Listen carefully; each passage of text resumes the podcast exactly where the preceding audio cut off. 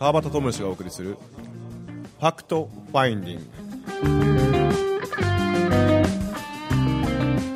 今週も始まりました Fact Finding です、えー、飛騨高山から、えー、杉浦誠二さんをあ違いましたね。岐阜の多治見でしたっけ？30分間よろしくお願いします。ありがとうございます。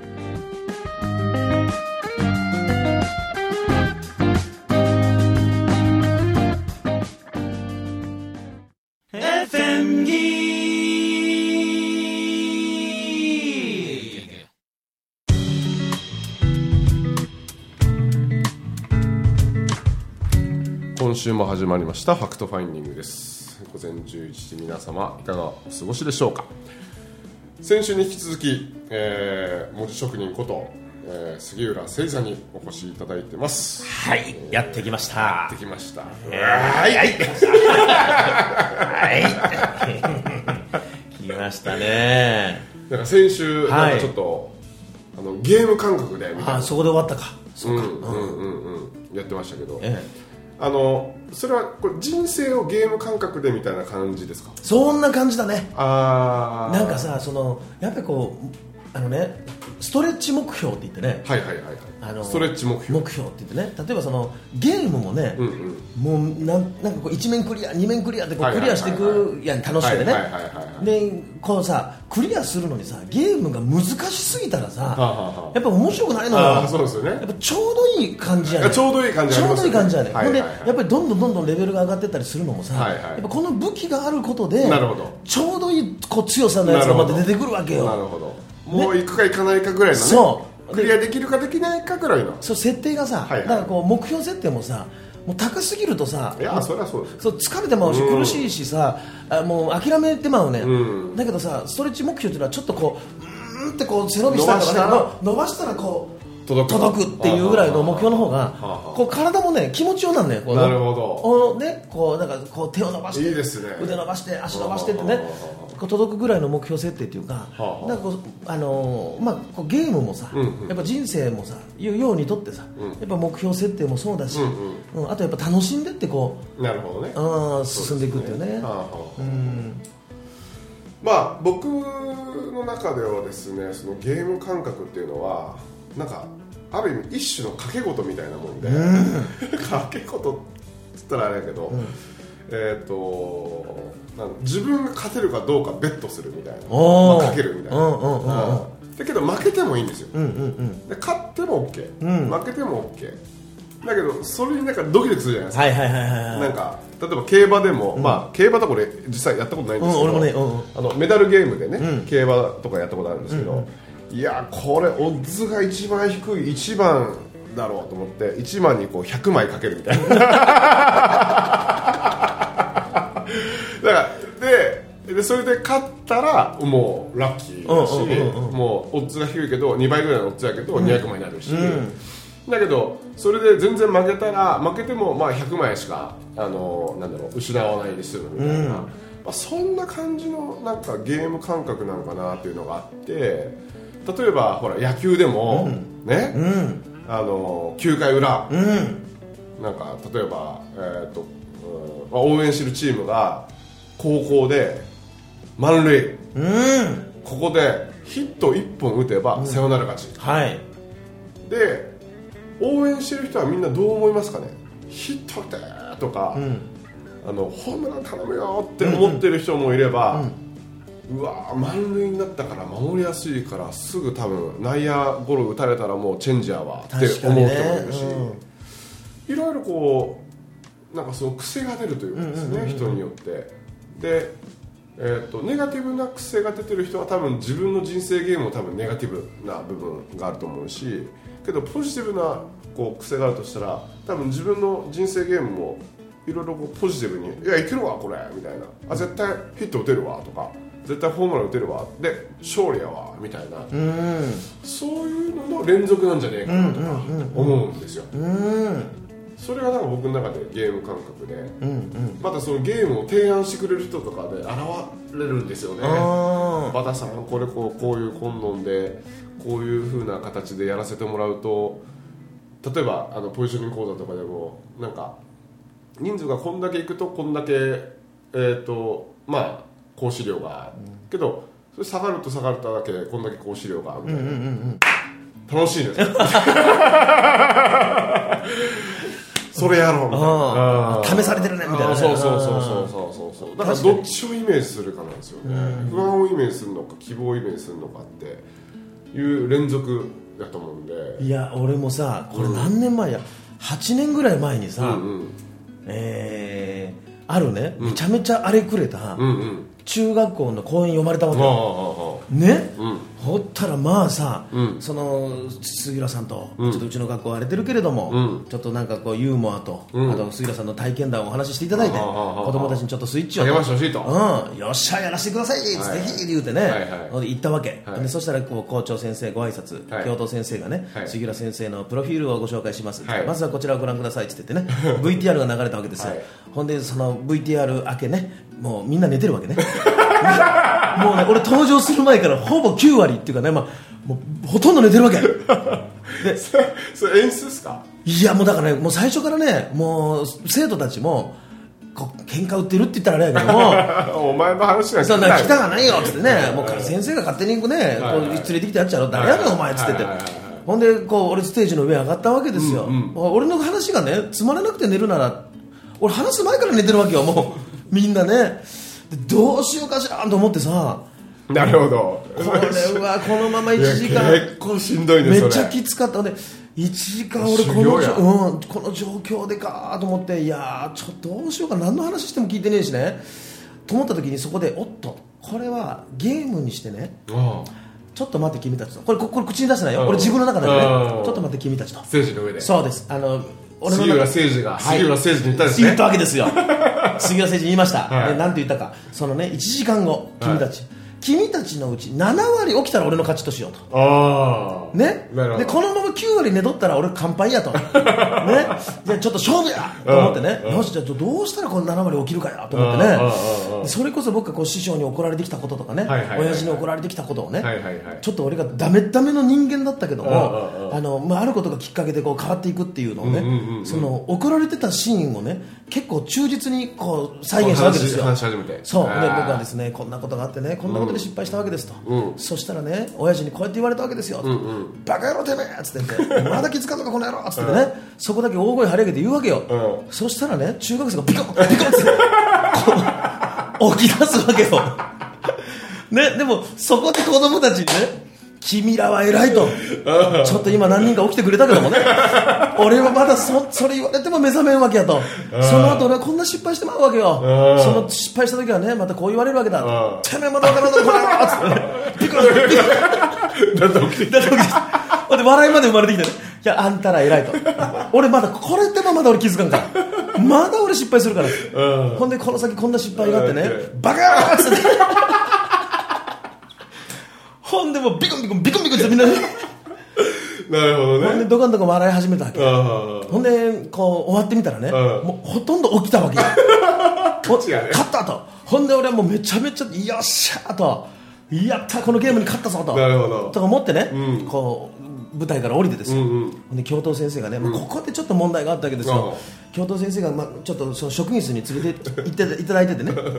そこで杉浦さんと今日はありがとうございましたと、あの子供たちもねあんなに楽しそうに話を聞いててね、えー嬉しかったけどもあの最初のねあの生徒たちのね、うん。あの反応はね本当にうちの子供たちはねぼっぱかばっかりでね、うもううちの子供たちはもう本当失礼極まりなくてね、うん。もうダメなやつばっかりでみたいなことはいはいはい。めっちゃ言うわけよ、はいはいはいはい。自分とこの生徒やで、はいはいはい。で俺せっかく気持ちよ終わってさあいや最高やったと思っとんのになんか生徒のことをこう悪く言うからうん。いやちょっと待ってもらっていいですかと。いやあの正直子供たちがああいう態度取るのなんか分かる気しますわと。先生そう言ってまうと子供たちまで反抗したなると違いますっていう、まあ、話をねうん。せっかく俺あんな楽しかったのに、うん。うん。まあ、だからちょっとしたそのゲーム感覚だったりとかあの、まあ、言ってみたらどんな状況でも楽しめることができるね。うん。楽しむことはね。そうですよね。うん。いやもうそう俺も学校公演行った時に、そのえっとがまあ北九州のうん。ですわあれうん。あの2年前か、今年はあの宮城さんが行ってますけど、ん。また来年俺がこう行かせていただく予定になってて、ほんでねそのまあ要はこう講師業をやり始めて駆け出しの時ですよ、うん。ほんであのなんですかね文明さんのそのこう学校講演をしてる時のこう逸話みたいなのを、結構なん。か結構聞いてたんで、はい。昔からその、なんかいろいろこうね問題行動がいっぱいあったりとか聞いてたから、まあ俺行った時はどんななんやろうなとか思ってちょっとまあ、恐る恐る、うん。なんかこうちょっとビビりながら、うんうんうんとか言って多分俺高校の時に、まあそんな感じの方面の人だったんですけどね。あどっちかっていうとやんちゃ系か。あー聞いてくれたそっちねはいはいはい。そっち側の。の人だったんですけどまあまあそれでもやっぱりねその恐る恐るこう行きながら行って、で1校目が高校やったんですよね、希望学科高校って言って、まあ、結構その卓球も強かったりとかいろんなところにこう、あのー有名な人たちを輩出してるような高校で、で、えっと2つ目3つ目2つ目3つ目ぐらいが中学校だったんですけど3つ目か4つ目ぐらいの中学校で何々中、ほにゃらら中があったんですよ、で次はどこ行くんですか？川端さんって言ったら「いやほにゃらら中」って言った瞬間にその周りの大人が「あー」って言うんですよ「あーあーえその「あー何? 」みたいなああーって思ってたんですけど、で、まあ、そのほにゃらら中に行ってで講演が始まりました。であの否定語と肯定語の紙をね約こう、まあ、1万人の生徒たちがその30校の中でいたんですけどその紙を全員にやっぱ配ってたんでそのほにゃらら中でもやっぱ配ってですよ。でさあ講演始めようと思ったらものの開始多分3分か5分ぐらいでその紙が紙飛行機でピューッと飛んできたんですよ俺の方向に。うん。来たーと思っていやこれやーみたいな。でほにゃらら中であーって言ってたし、あなるほどこういうことかみたいな。でえっとねその中学校のそのほにゃらら中の中学校の先生はですねなんかこう市内みたいな警棒みたいなのをですねこう顎にこうやってつけて立ってですねこうやって子供らをずーっと周りを180度見渡すようにこう睨むようにこう見とるですよね。なんか喋っとるやつおらんかとかなんか寝とるやつおらんかみたいなのはおらんかみたいなのずーっとこうやって見てるんですよね。もうこの時点で前提が先生大人の前提が子供たちがダメっていう前提を植え付けてるわけやからまあうなるわなとか思いながら。でまあ結局ねその1時間半の尺やったんですけど1時間ちょっとしかぐらいしか持たなかったんですよ、うんほんでいやこれはちょっと大変やなとかって思いながらえっと最後そのまあ僕が退場してなんですかね校長室にこう帰る渡り廊下を校長先生と2人でこうやって歩いてる時に「川場さん本当ごめんなさい」って「すいません」ってうちらの子供がって言って言ったんですよ。いえ違うんです。僕ですこれって。うんうんうん僕がいかにこの1時間半の尺を楽しませてあげられないかっていうことがよく分かりました、で僕自身もその高校の時に中学校の時に一人の人の大人の話を1時間も1時間半も聞いとけって言われたら絶対無理やったと思うんです逆にね自分で。そうそうそう自分やったらね。いや校長先生謝らないでください。もう謝るの俺ですって言って。でその日ホテルに帰ってもう研究ですよ。この1時間半の尺でどうやったらうん。子供たちが、うん。まあ要は寝ずにとか、うん。あのなんか老けずにとか、うん。楽しんでもらえるか。1時間半をどれだけその1時間に感じてもらえるか、うん。もう1時間以内に感じてもらえるかっていうことをもう研究してこう動きがあった方がいいとか書く時間があった方がいいとか話聞いてる時間があった方がいいとかなんかそういうのをこう組み立てて組み立てていって、うん。でこれはいけるぞみたいな感じで、んうん。ホテルのその一室で、うん。ね、7泊も8泊もするホテルのその一室でもうガッツポーズしてたんですよ「いやーっつって。自分でね「いやーっつって。翌週のその公演からこのやつをはめたらものの見事あハマった。うん。だからその校長先生が謝るんじゃなくて結局俺のも俺問題って言ったらあれだけどもまあ俺が変われば自分が変わった時にどういう反応が出るかっていうことだけに集中しとけばもうなんか子供らがどうのこうの関係ねえよなって。そうだよね。うん。だけど逆に言うとその子供たちが素直な反応をさてしてくれたからさ。そうですよね。ねなんかこう変に大人の,、ね、あの講演会とかで気使ってさ、うんうん。あの面白くもないけどニコニコニコニコしてきた時聞いとったらね、うんあなんか俺ちょっと今日受けたんちゃうかとかさうんこう思っとってもでも蓋開けてみたらただこうニコニコニコニコあいね相づち打っとっただけででも子供たちはもう素直にそういうの逆に反応ね、まあね。出してくれたおかげでこっちもよっしゃ答えてやろう、それにってね、うんうんうんうんうんいや子供のおかげだよね。そうですね。ん。まあせいさんの場合はまずそもそも冒頭に映像出すなって感じですけどそう。だよね本当に。もうね暗くしてばかりそれ寝るよと思ってうん。寝ていいんですか？みたいなね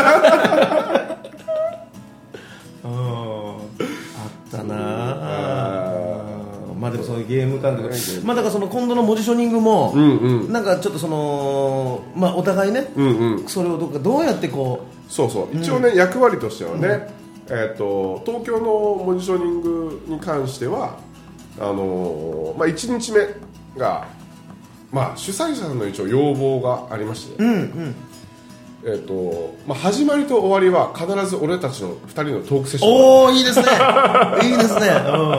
まあ、30分とか、はいはいはい。30分ぐらいなのかな、んで、まあ、僕の講義があってでまたその、うんえー、とトークセッション。うんはいはいはいはい。で2日目もまずはトークセッションとしてスタートして、せいさんの役割があって、でトークセッションで締める。はいはい。という感じの流れ。なんうですよん。じゃあここで僕らは何をするのかと言いますと,、えーとまあ、1日目に、まあ、まずはこうなんですかね心にかかってる、うん。まあ、自分の行動にかかってるこうブレーキみたいなもうのがん。あるとするならば、まうん。あ、それを外していこうと。はい。でえっ、とまあ外した段階でアクセルを踏んでいこうと。うん。なんかそういうのが一応大枠ではあるんですよね、うん。やっぱりそのほらなんですかこうポジティブみたいなポジティブいけるぞみたいななんかそういうのがこう僕はあんまり実は得意じゃなくてうんうんうですね、ん。で基本こうネクラだし。あの超ネガティブな人間なんで。あそういやいやそんな言っても、うんうん、まあまあねまあ、そう考えればいいんでしょうみたいな、はいはい。それぐらいなんですよね、うんうん。なんかこう元気系の元気系の聞いても、うん。いや、うん、あんたはそりゃそうやと思うけど俺別にそこまで信じきれんしっていうようなそうやね。感じが俺多分ひねくまあキャラ的にな。ベベース的に。なキャラ的にも。いやだから元気系やと引いてまうもんな逆に。もう僕はですねちょっとお前ええ加減にせよ。聞いとるところが切れとるや いやその裏側になんか絶対あるよなってやっぱ考えちゃうし、あうん。そうだから僕はどちらかというとそのえっ、とそネガティブを見るのが得意なんですよ、はいはいはいはい。うん。いやかといってセイさんがねネガティブかセイさんもほらネガティブ。そうだね。根がね根はね。ネガティブうん。だから別に得意とか不得意とかっていうのはあれかもしれないですけど、うんうんうん。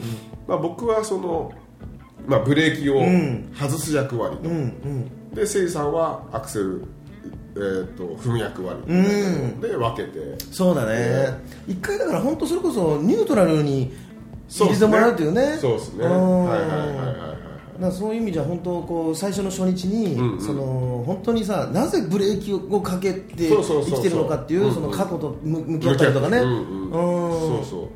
いやもう明らかにこの人ブレーキ踏んでんのに無理やりアクセル踏んでるわとかっていう人やっぱいるし、いるいるいるいるいやいやあんたそのブレーキをやっぱ外していかんといくらアクセル踏んでもカラカラなんかカラーアクセルとうんいううか、ん。ねえなんかもうふかしてる。そうやな。空ぶかしみたいなもういなしてるみたいなもんで。そうやねほんで結局エンジンいかれてまうっていうかさその人自身の心を病んでまうねこんなに頑張ってんのにこんなに頑張ってんのになってまってさもうブレーキも踏んでるこからの人の言うこと聞いたのにこの人はあの時いいって言ったから例えば、うん、とイメージを持とうとか言葉をえー変えようとか、なんかそれこそ、えー、と予祝をしようとか、うん。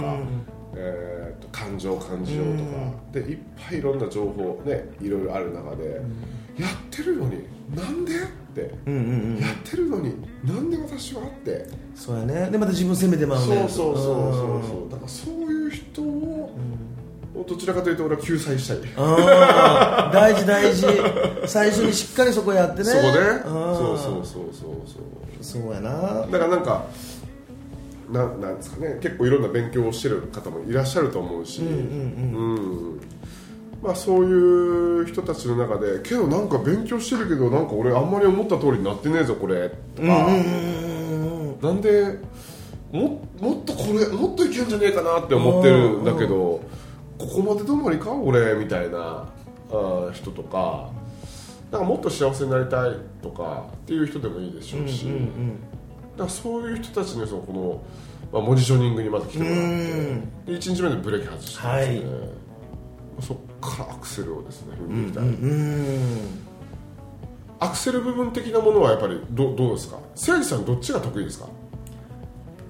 そうだね。まあけどブレーキも結構得意得意ですよまあ、ブレーキも得意だね。もともとだから僕自身は踏んでたからあうん劣劣等感の塊で人と比較して生きてたしどうせ俺なんてっつって言ってはいはい。いういうところがあったからね、まあ、だから僕もそういう人間だったからあのブレーキ外すことも外させてもらうこともやるけども、まあ、今回の役割でいくとね、俺はもうやっぱりそのポジショニングの効果っていうか、やっぱり一番そのポポジショニングで生きてくるのは、やっぱりそこのあのブレーキ外していくうん。ところがもう本当にすごくねあのい生きると思うからね、でそっちでしっかり外してもらい、でまあ、後半部分はよしじゃあどういう人生を歩んでいこうか、どうしたら幸自分にとっての幸せって何なのか、うん。とかね誰を幸せにしたいのか。とかそうですね。なんかそういうちょっとその未来に向かってうん。進んでいくっていうかね、まあ懇親会もね中に中日に一日まあ初日のね終わりにありますから。いやそうですよ。きっちりみっちり川端うん。杉杉浦のうんねえ。ちょっと味わってもらって。ねえうん。そうそうそうそいやいいね。楽しみだね。うなんかけどこれ本当にある意味こうちょっとシシリーズ化じゃないけど、まあモジショニング、まあ、モジショニングってネーミングはどうかで、まあ、別にしても、あ 4, 4回も決まってるんやなって思うと、うん。うんあ誠司さんと俺って結構相性いいんやなって自分でもやっぱ思うし、うん。いや広島なんてもう早ま々にね満席らしいですよ、ねえ。うん。早くも。うん。いやそれ聞いた時になんかいやそんなんやったら席数増やしたらどうかなと思って結構もう早い段階からもそう。うん。満席だったらしいんで。へいやジェニーさん席数どうなんどうなんですか？みたいなこと言ったら、なんかもうやっぱ消防上の問題あーそうかそうか会場がねうん。そうそう消防法の問題でみたいな、でまあそれはそれでまた楽しみにしましょう。そうだね。ええ。また次も、まあ、近いうちにまた広島続くねこれね。続きますね。うん。絶対楽しいと思う。いやー楽しみやわ。うん。いや広島も縁があってこの前そのお阪神広島戦で俺、はいはいはいはいはい、ねえ。はい、今話題の。話題でした。阪神もなんとかクライマックスシリーズこう、ね、あー6連勝ですね。最後ね。あれの追い上げもすっごいメンタルだだったんだけどもさ。まあ、だからそのちょっと前にやっぱりちょっとあの監督自自身もはいはい矢野監督。ちょっとこうメンタルがねこう落ちてたわけですよ。はいはいはいはいあれババタちゃんのも相当聞いとるらしいよ。本当ですか？あの、本読んどる人ってあの言葉の力やったあマジっすか？うん。本当ですか？そう。ええ。いやバタちゃんの名前が出るからさ矢野監督から。本当っすか？うん。うわー嬉しいですね。で俺もねあのお会いさせてもらってね。うんうん。そうそう。俺なんかあの最後勝った時に、あのクライマックスシリーズ出場になって、矢野監督がそのほら最終戦やったじゃないですか、ほんで甲子園でこう挨拶してる時になんか何のために僕らは野球をやってるのかっていう話をした時に、うん。なんかその子供たちのその夢を輝かせるためみたいなことを言っとってわあすげえやっぱりああもうこういう言葉好きとかって思う。いやこれがさ俺もちょっとゾッとしたんだけども、あのーその最最終戦が始まる俺1時間前に矢野監督に LINE 送ったのよ。ね？でそれももうだかちょっとそのそれこそ吉久っぽくねあのおめでとうございますクライマックスシリーズ進出っつって言ってあの最高の試合でしたっつって言ってね？もう感動させてもらいました。でも何より感動したのは以前お会いした時に矢野監督にねあの何のために野球をやってるんですかって聞いたら子供たちに夢や希望を与えたいからですって言ったあの一言。僕はあれがものすごく感動しましたっつって言ってもう俺送ったんや。ほんでもう見てないのよ。それ既読にもなってないんだよ。もうその試合してるからね。うん。だけども、まあ、実際勝ちそしてそれを言ったっていうね。いやもうあれ聞いた時に、あ杉浦のワーションかと思いました。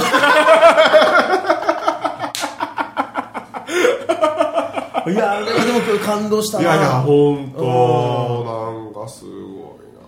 ほんで、まあ、師匠にもなんか俺は、俺は、ね、別にあの監督とつあのつながってるわけではないので、師匠におめでとうございますって言ったらもうあのいや1年目のあの監督就任で A クラスっていうのがだいぶぶり何十年ぶりか何年ぶりからしいんですよねであのかの有名な名将野村監督でさえ、確か1年目は最下位やったかそんな感じやったと思うんで、まああの金本監督とかねいろいろこう歴代の監督がいる中で監督初年度にその A クラスに行ったのは、もう矢野監督が超久しぶりみたいいやだと思う、うん。うん。だけど俺もあのその矢野監督にさ最初お会いした時ちょっと俺も結構失礼なことをね あの言ってもその、はいそのぶっ込んだ。ぶっ込んだけど杉浦節無理やっちゃったけど俺あの最初はずっと小さくしてたんや、そのこそ翡翠小太郎さんとか大島圭介さんとかね、あのいすごい人たちがいっぱいいたから、で俺野球全然詳しくないし。だから俺もずっとこう縮こまってたんや。あね、だけどもこう振ってくれたわけ、はいはい。ちょっと誠司さんからなんか一言ないですかね、はいはいはい。でも俺その前日までよ、はい。ベトナムカンボジアに行っててね 若者たちとバッチバチにこうスイッチ入れてきてね若者たちに「お前そんなんでいいんか?」言ってね 来てたから。あの裏杉浦裏すぎるから出てたんだよ。もうバッチバチのねもうこうやってて書いてたわけ。で,、はいでもう矢野監督のその元気のないの姿を見た時にね監督 言ってね何のために監督野球やってるんですかってねこうバッチバチで言ってまってね、でもなんかそれがきっかけでねきっかけ、まあ、僕が言ったとかではなくてねそこで俺がバッと言ったことで「あの杉浦さん」ってちょっと選手に字書いてやってくださいよって言って呼ばれてね。俺ぜ選手全員に字書かせてもらって、え。ーうんいいやだからちょっとね、いあのーすごく貴重な体験をさせてもらったけどね。なまあこのままねあのあまあ収録日、うん、放送日ぐらいから多分 C あもう CS クライマックスシーズン終わってんのかうんうんまあけどねいい楽しみですよね。いや楽しみやわ。本当に。うん。えーまあその辺のね、裏エピソードみたいなのもね、なんか交えながら、はい。最新杉浦誠司と、ん最新川端智之がお送りする、うん。この文字ショリング、うん。もうぜひお楽しみいただけたら。そうだね。なんかぼ僕はどちらかというとブレーキにフォーカスかけてるんで、ん。こんなブレーキかけてた人いたよ。あんなブレーキかけてた人いたよっていうこうあんあのなんですか例題みたいなのが多いから、あのブレーキかかってるなみたいな人はもう超参考になると思うんで。そうだね、はいはい。それこそブレーキがブレイクするきっかけにブなるからね。レーキがねブレーキするぞ、うん。ねえお後がよろしいよ。いやーあっという間でした。ええ早かったな。今週お送りしましたのは川端智之と杉浦誠二でした。ありがとうございました